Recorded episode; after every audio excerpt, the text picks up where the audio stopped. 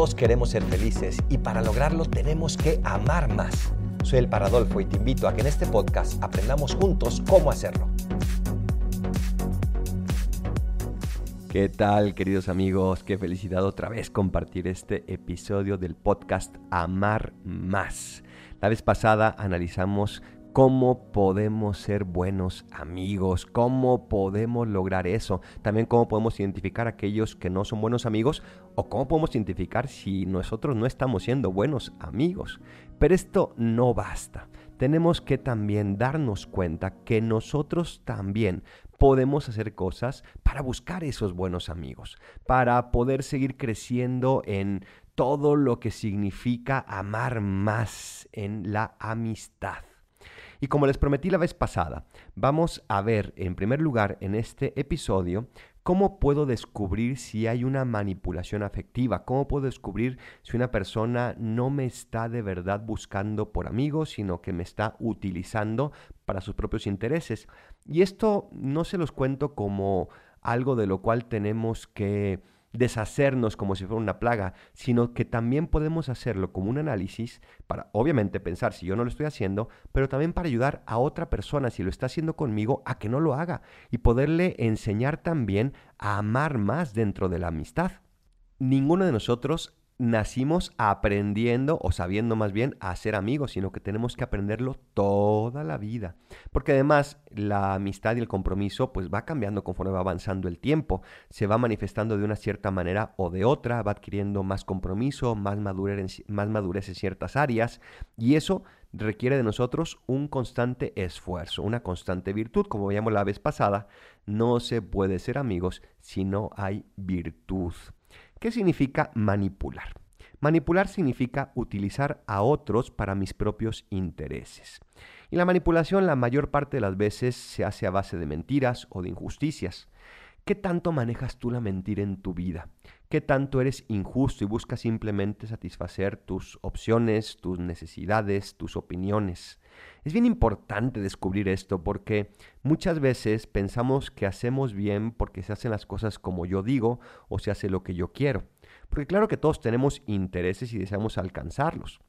Pero no es lo mismo una amistad que me ayuda a alcanzarlos que una amistad donde yo, a base de mentiras, a base de imposición, a base tal vez de amenazas, logro que se me apoye o se me acompañe en lo que yo quiero hacer.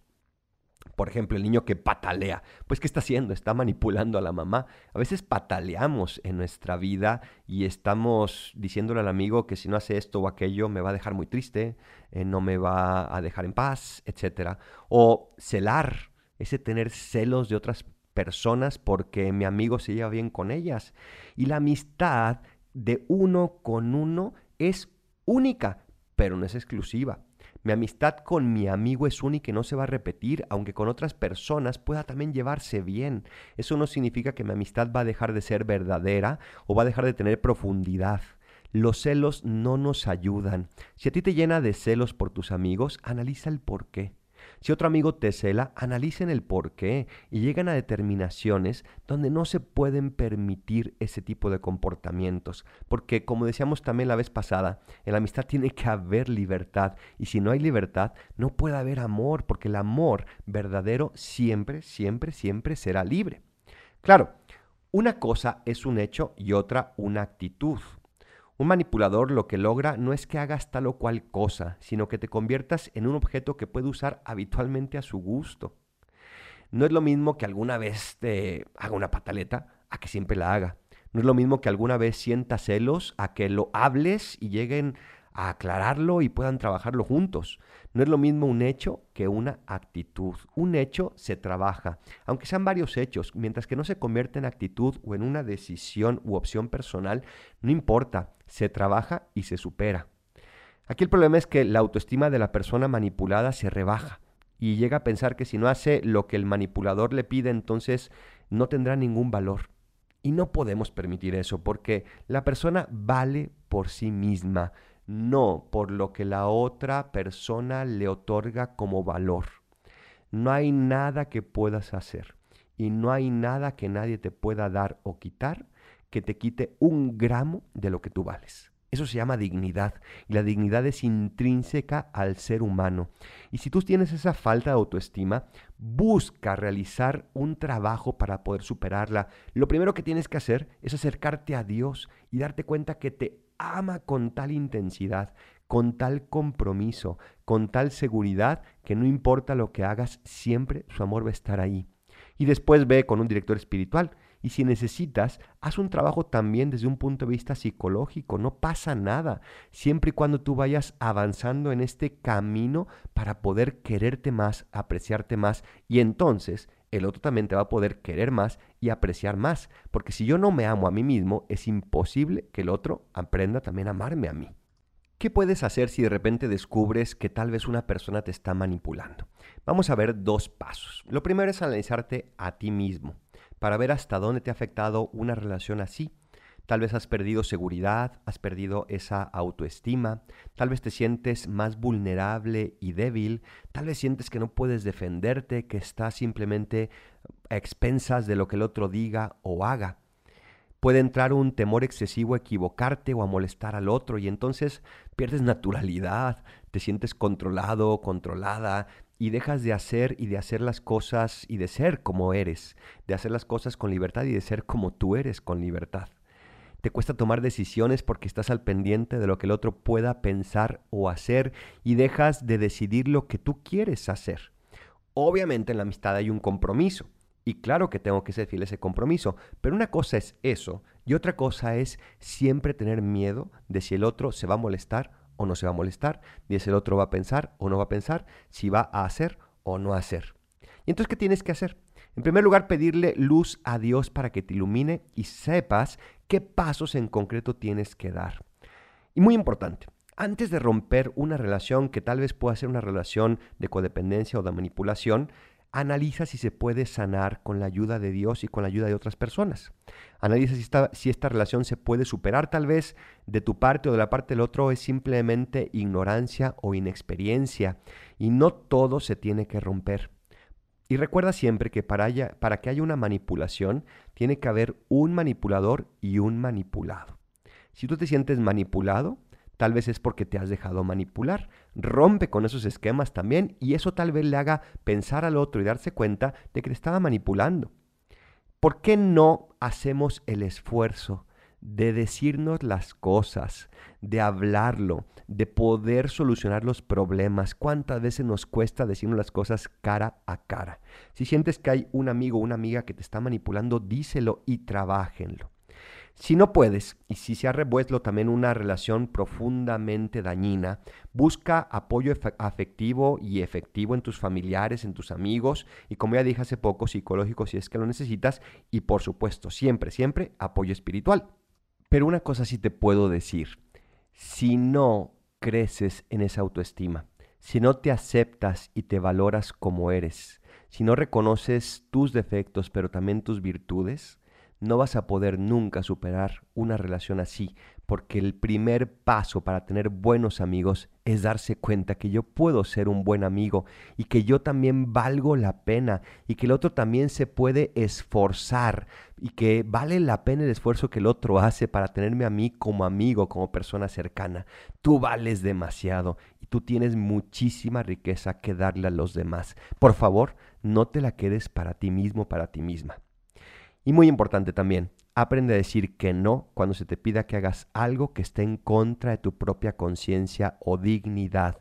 Eso nunca, nunca, nunca puede ser aceptable. Pero vamos a lo siguiente, muy, muy, muy positivo. ¿Qué puedo hacer para conseguir buenos amigos? ¿Qué puedo hacer? ¿Qué acciones concretas puedo tomar para encontrar esos buenos amigos que parece que escasean cada vez más? Que parece que no es fácil de encontrar, que nos gustaría meternos simplemente en una red social y encontrarnos y ya los tenemos. ¿Qué podemos hacer?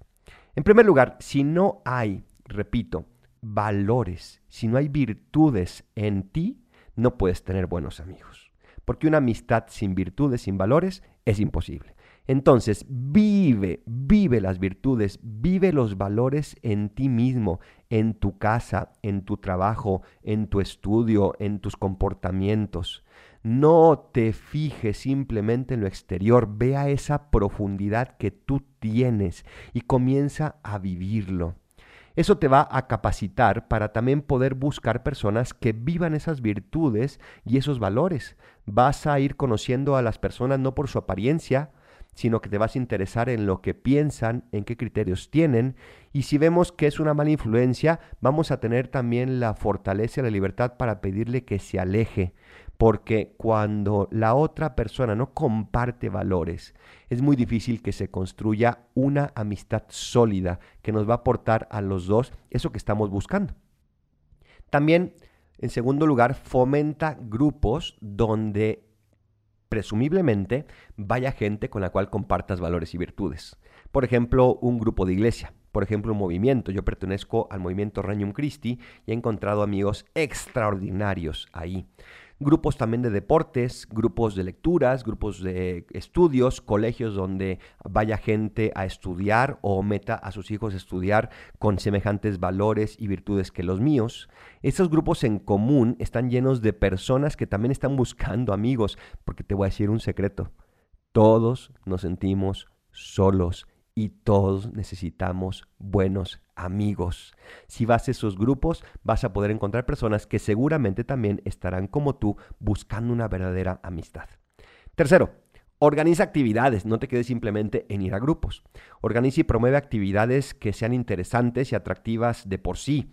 Organiza juegos, organiza paseos, organiza apostolados, organiza cosas con intereses artísticos y vas a poder invitar a esas personas que conociste ya en el grupo y vas a poder convivir en otro ámbito y a profundizar para ver si tienen esa capacidad de poder ser amigos. Y no tengas miedo de intentarlo, por favor. No tengas miedo de abrir tu corazón cuando sientes que el otro te está dando confianza. Obviamente no enseguida, tienes que ir dando pasos. Pero no tengas miedo si sientes que el otro es suficientemente digno de confianza. Y en cuarto lugar, cumple como amigo. No simplemente exijas que el otro cumpla cumple como amigo, visítalo cuando esté enfermo, anímale cuando esté triste, acompáñalo cuando tenga que cumplir con un deber, una cita médica o en algún problema legal o qué sé yo. Abre adecuadamente tu intimidad y recoge y acoge adecuadamente la intimidad del otro. Esfuérzate por mantener un contacto constante, no simplemente cada fiesta o cada fin de semana. Y también, bien, bien esencial, Pide perdón cuando sea necesario y aprende a perdonar cuando el otro te pida perdón. Siempre se puede, siempre, siempre se puede conseguir buenos amigos. Si aplicamos estos cinco consejos, ahí te ve el quinto. Pídele a Dios el recibir el don de buenos amigos. Pídeselo todos los días y pídele también el don de saber conservar esos buenos amigos que ya te ha regalado, que de tu parte encuentren siempre esa acogida, esa entrega y ese cariño que también están buscando. Todos, todos, todos necesitamos mejores amistades y todos podemos ser mejores amigos. Pero recuerda algo, hay un amigo con mayúsculas que es el único que nunca falla y que jamás te abandonará. Ya no los llamo siervos, dijo él, porque el siervo no sabe lo que hace su amo. A ustedes los he llamado amigos, porque todo lo que he oído a mi Padre se lo he dado a conocer. Jesús es el amigo con el cual siempre podemos contar. Nunca dejes de visitarlo, nunca dejes de abrirle tu corazón, nunca dejes, a fin de cuentas, de mostrarte frente a Él tal cual eres, porque Él siempre te recibirá, siempre te abrazará y siempre te dará aquello que tu corazón necesita. En Dios encontramos no simplemente el amigo, sino también el ejemplo de amigos. Si todos estos temas que hemos visto en estos tres episodios del podcast no te ayudan, contempla a Cristo y ve cómo es amigo tuyo y aprende de él a ser amigo también de los demás. Solamente con un amigo así con mayúsculas podemos amar cada día más y podemos profundizar en esta amistad. Soy el Paradolfo y te invito a suscribirte a este podcast y a que me encuentres en mis redes sociales para encontrar reflexiones diarias que te ayuden a amar más y a ser mejor persona llena de un corazón que se entrega por los demás. Búscame en todas las redes sociales como Padre Adolfo. Bendiciones, que Dios te llene de buenas amistades y también te ayude a ser el mejor amigo o amiga posible.